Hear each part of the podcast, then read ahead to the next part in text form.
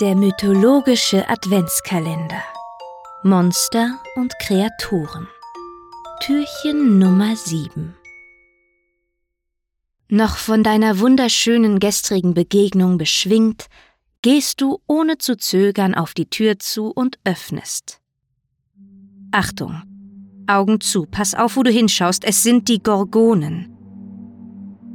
Lass deine Augen am besten gut geschlossen.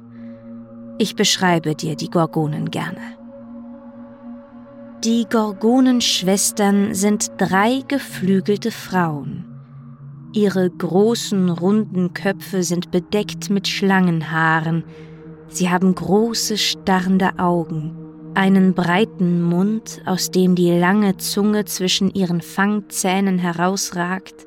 Ihre Nüstern sind gebläht und am Kinn ist ein kurzer, rauer Bart. Sie heißen Steno, Euryale und Medusa. Medusa ist die bekannteste der drei. Sie war einmal eine junge Athene-Priesterin, bis sie eines Tages von Poseidon im Athene-Tempel vergewaltigt wurde. Statt es mit dem Vergewaltiger Poseidon aufzunehmen, hat Athene lieber Medusa in ein Monster verwandelt. Seitdem versteinert Medusa jeden, der ihr in die Augen schaut. Medusa ist die einzige der Gorgonen, die sterblich ist. Oder war. Je nachdem.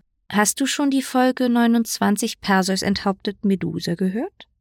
Wenn nicht, keine Sorge, der Spoiler ist eh im Titel enthalten. Perseus schlägt Medusa den Kopf ab und bringt ihn der Athene, die sich fortan triumphierend damit schützt.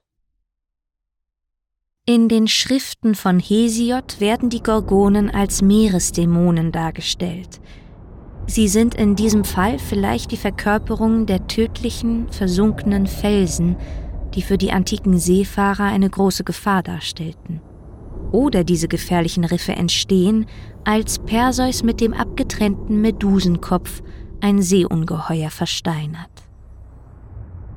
In anderen Motiven wurde Medusa als Sturmdämonin dargestellt, deren Erscheinung auf dem, wie man sagt, sturmbringenden Aigis-Schild der Athene verewigt ist.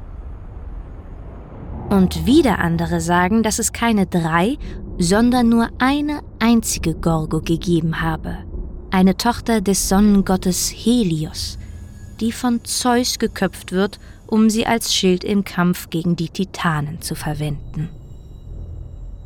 Ob nun Zeus oder Perseus die Gorgone geköpft hat, im Moment der Enthauptung passiert etwas sehr Erstaunliches.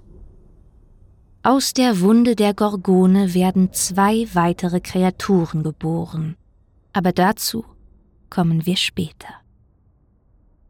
Schließ lieber die Tür wieder, es ist zu gefährlich.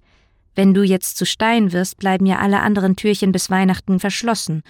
Und das kannst du unmöglich wollen. Es wartet ja noch viel mehr auf dich. Ich möchte wetten, dass du zum Beispiel noch nie von dem Monster gehört hast, das morgen hinterm achten Türchen wartet.